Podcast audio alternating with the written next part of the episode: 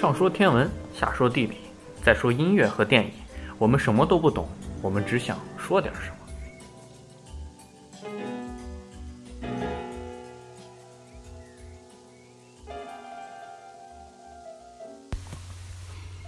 那我们来聊聊电影。我们这一期电影的主题是一部由杜琪峰监制的，最近在网络上其实成为热门话题的香港电影《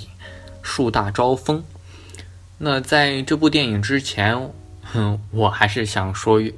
老话了，就是我们的节目在荔枝、喜马拉雅、苹果 Podcast。蜻蜓等等各大平台都已经上线了。大家如果对我们节目有什么意见，或者说对主播有什么想说的话，都可以通过评论或者是留言的方式发给我们。我们会选取其中有质量的评论，在第二期节目的时候进行回复或解答，或者说是。专门开辟一个留言板的板块，这也是在试运行阶段，希望大家可以有什么想法发给我们。刚说了留言的事情，我们上一期，嗯，有一位，我想他应该是游客，他的编号是二零幺幺九二八三五幺的一位听众，他给我们发说：“小门神我看过，是值得一看的。”这样的评论。嗯，上期讲《大鱼海棠》的时候，我们提到了最近几年的中国动画电影都被冠以了中国动漫巅峰的称号。其中就有这位听众提到的小门神，为了回答他的问题，我又重温了一下小门神。确实，如果单从影片质量让我们来跟小门神评分的话，我觉得他和《大圣归来》确实是有差距的，但是差距不大。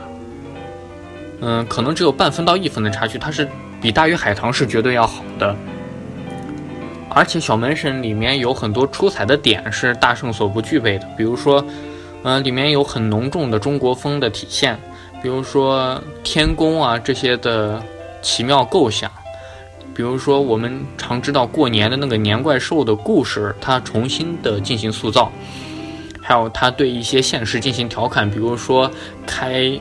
比如说里面有个角色是开什么培训班励志。故事类似成功学大师一样的，他那个人物形象就是，我可以明显看出来，他就是照马云的模样来做的。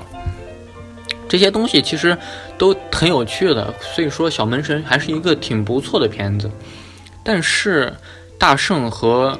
小门神还有大鱼海棠这三个片子的质量和他们在国内市场的口碑和票房的待遇是完全没有直接的关系的。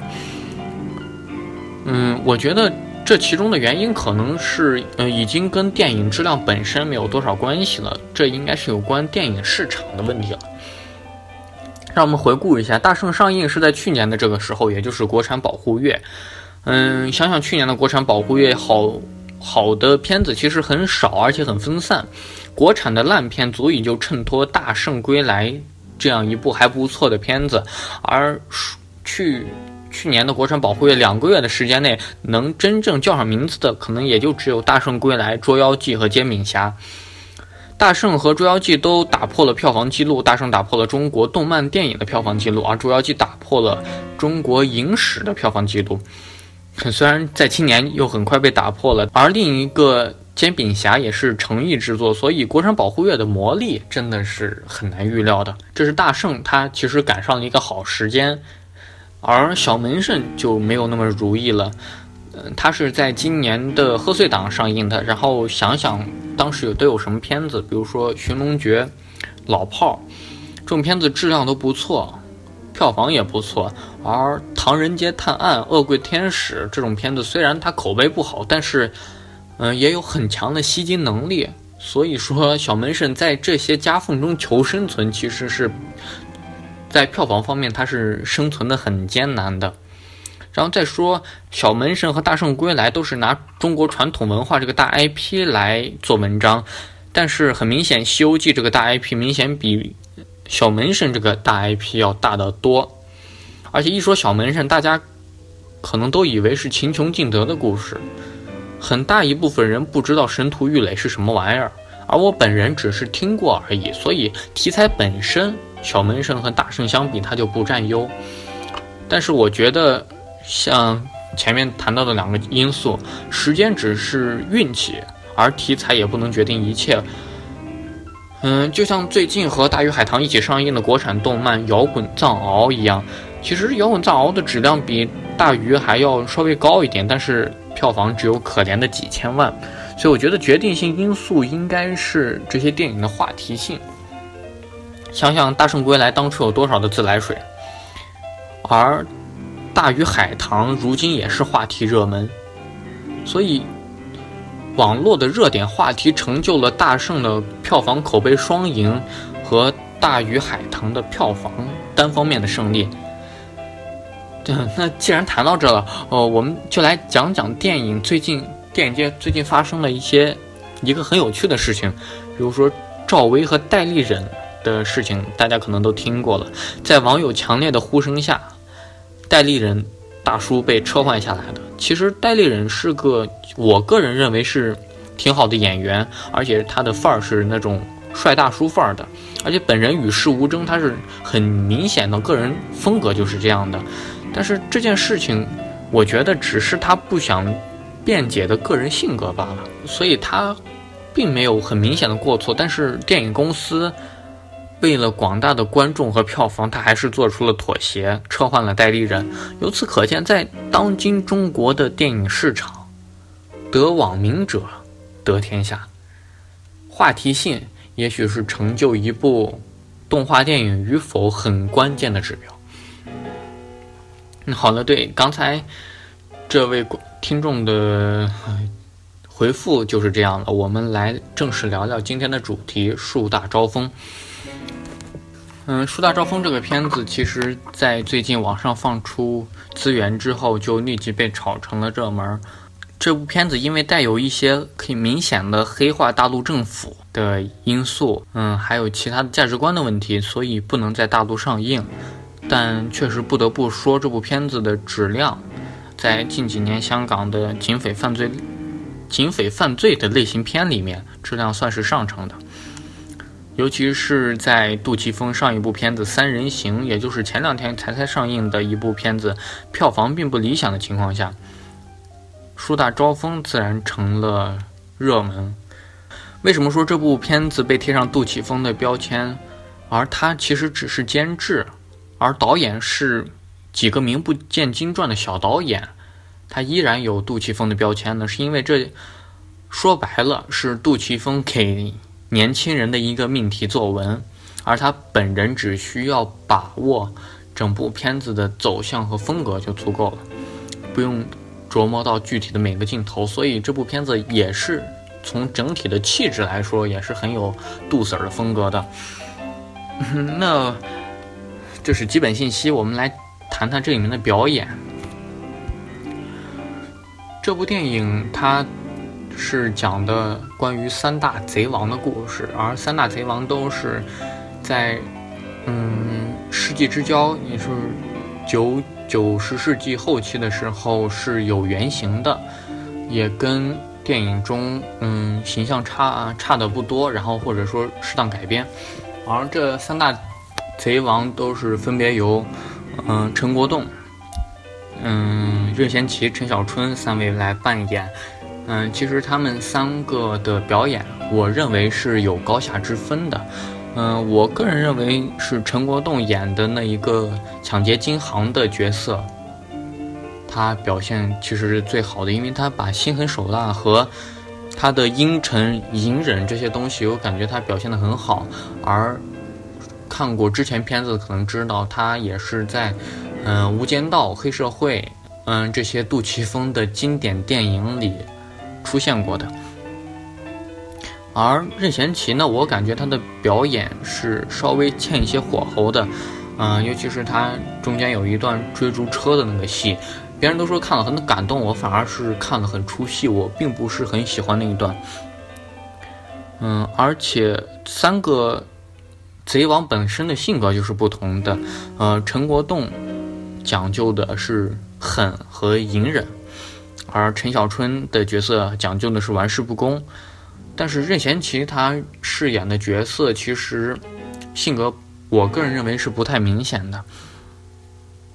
然后前面销赃的时候是非常有狠劲儿的，但是后面打通关系的时候，嗯，又十分的颠覆，所以我感觉他的性格并不是非常的丰满。而陈小春这个角色，嗯，从他开始演《古惑仔》里面山鸡陈浩南啊，一直到韦小宝啊这样的角色，他都是一个风格，那种玩世不恭、嘻嘻哈哈的样子，所以我感觉他是演得很好，但是缺少一个突破。而陈小春所谓饰演人物的原型角色，当年也就是绑架了。李嘉诚的儿子身上绑了炸药，然后到李嘉诚的家里去问他要钱，而李嘉诚给了他十亿多元。嗯，也是跟电影的情节非常的像。十四，你对三个人物的表演呢，有什么想法？嗯，刚你也提到那个就是追汽车的那一段，我觉得他追汽车那个姿势也是挺萌的。然后看这部电影开弹幕就是。看的，然后看也真的是，其实这一段是有很多人吐槽的，就是说说他追追汽车有点出戏。不太喜欢那个林国栋的表演，因为觉得感觉有点面瘫，面部表情有点少，所以也有可能就是根据他跟他这个人的性格是有关的吧。我看他就是就经常是一个人干，很少就是。有一跟着他的一些手下，所以他应该是那种比较高冷的人，可能面部表情就是比较少。然后这部电影想讲的他的表演，其实，嗯嗯，我和十四两个人对这里面的表演还是观点是有些分歧的。不过不重要，这部电影剧本方面也是很有意思的。其实看这部电影的预告的时候，我以为会是枪战片、警匪片，但。事实上，它好像更多的是内心戏，它是把一个武戏的剧本来用呃文戏的拍法来拍出来的。像我之前想象的，它应该是像杜琪峰之前的片子那种拳拳到肉、枪枪爆头这种很血脉喷张、到处爆血袋的这种情景，但是并没有，它展现的很多都是内心。最令人惊喜的，刚才也十次谈到了，就是最后那个反结局的结局，令人意犹未尽。其实，这个结局是杜琪峰的银河印象一贯的气质。他们拍的很多片子都强调宿命。如果在他们三个人聚首的时候就能相见。就能开始干一票的话，结局可能就不像真正的结局那么悲惨一样。这其实带有一些的宿命的感觉，宿命论的问题。而一般带有宿命论的片子都会带有一些宗教的意味，比如说《无间道》，它其实真正的意思就是佛教里人间六道的最低的一道，也就是说白了就是十八层地狱。在片子里面也有对白进行解释，我们这就不多说。而这部电影《树大招风》，它的英文名就是来自于梵语，意味着佛教的三罪：贪、嗔、痴。有兴趣的可以研究一下，我们这里不做展开。所以说，宿命、宗教这种东西放到片子的结尾，是银河印象惯用的一些手法。我们可以看出，他之前很多的片子。都有这样的痕迹，这也是他们公司的一种电影气质吧，可以这么说。嗯，那十四，你对片子结尾的看法呢？首先，他们都死的那个结尾，就是因为我之前就看杂志有有看到过那种，就是说电很多电影都都遵循着一种就是主角不能死的那种定论。所以就对于打破这一定论的电影，我都觉得挺好的。然后这个电影就是，呃，刚看就看到最前前面的时候，看到八十多分钟，都都挺纳闷的，他们到底能三个贼王？他说之前说有剧透过，他这个消息到底怎么流传出来的？你真的在最后揭谜的时候，你就意识到这个问题了吗？并没有，我也不知道，我以为就是一个漏洞。然后看弹幕，有人刷说：“难道你们这还不清楚吗？是我们党，我们中央为了干掉他们三个，故意流传出来的假消息。”然后看到后来才发现，其实这是有伏笔的，就后面就是对前面的一个呼应吧。这部片子其实是三线叙事，我们可以看出来是三大贼王各自的嗯犯罪生涯吧，也可以这么说。然后最后回归到一起，这其实是由三位导演分别指导的，然后最后剪辑到一起的三线叙事手法。我感觉他们三个的气质是很像的，但是又各有不同，和而不同，这是这部片子很大的一个优点。而每个的完成度都很高，我觉得它也是它成为一部还不错的电影一个很重要的保证，因为它的完成度确实还可以。而这部电影的背景音乐，让一切随风。一部粤语歌曲，它其实是，嗯，钟镇涛在八九十年代红的发紫的歌曲。当八九十年代的时候，其实钟镇涛和他这首歌都是红的发紫，而《让一切随风》这个歌名又和片名树大招风呼应了。而片子里有很多隐喻，比如说“风满楼”，它就是暗示山雨欲来的意思。而这部电影其实更为什么它能成为热点？它要只是一般的犯罪片，那就不会有这么大的嗯话题性了。它成为话题性电影的最重要的原因，可能是因为它嗯我们政府的一些描写，而且都是负面的描写，所以它也是它不能上映的原因之一。嗯，十四，你在看到那些贪官呀什么的，你会有什么感觉呢？我觉得吧，应该是。根据现实来描述的，但是我也没有见过真正的贪官到底是怎么样的，他到底是不是夸张，我也不知道。嗯，好的。然后这里面有很多很有趣的东西，我们看起来也许会很真，比如说，嗯，他送花瓶贿赂，他为什么要送花瓶呢？就是因为直接给钱其实是一种很低级、很低级的贿赂手段，而花瓶，它。代表着一个价值很低的物件，一个商人给了政府官员一个很小的、没有什么价值的花瓶，而政府官员说多少就是多少，把它再卖给那个商人，这就是一种很高级的变相贿赂。还有比如说一些贿赂的手法，一些地产商为了贿赂政府官员，卖给他一套三百万市价的房子，只卖三十万。这就是一种变相贿赂，而当时的中国其实是九七年附近的中国，其实是经济粗放型的，是中国经济在腾腾飞的初始时期，而市场经济也就在蛮荒的快速发展，因为它发展的过于蛮荒，所以也就更容易藏污纳垢。而不知道十四有没有注意到，嗯，餐桌上有两个两种酒。一种是高档的五粮液，一种是红心二锅头。这是广东人是不喝红心二锅头的，而他在桌子上放的红心二锅头，是否意味着这些官员和中央又有一些说不清道不明的联系？我们就不免想到一些大大大老虎。小的细节，在我们不明所以的人来看，其实都是仿佛很真，但其实是他。真要贿收受贿赂，也不会是这个样子。因为，比如说那个公安局长的枪，他要求放了那两个偷货的工人的时候，他说的那些话，每一句话都可以给他至少有撤职的处分。他一根录音笔就可以让他玩完。所以，有些东西是导演的过分夸张，或者说有意的黑化，或者说他代表的香港当时的一种精神。气质对于大陆人的一种固有观念。这部片子里面有没有发现大陆人的形象都是负面？不管是贪官，然后那俩愣头青的那个鹿港骑兵，特别喜欢吃糕点，然后点头哈腰，特别的下贱，但是又颐指气使的那个小的门官，对那些警察。为什么导演对大陆的人物形象都是负面的描写？其实是跟当时的九七年香港人普遍的精神状态是有关系的。导演可能会在想刻意表现这种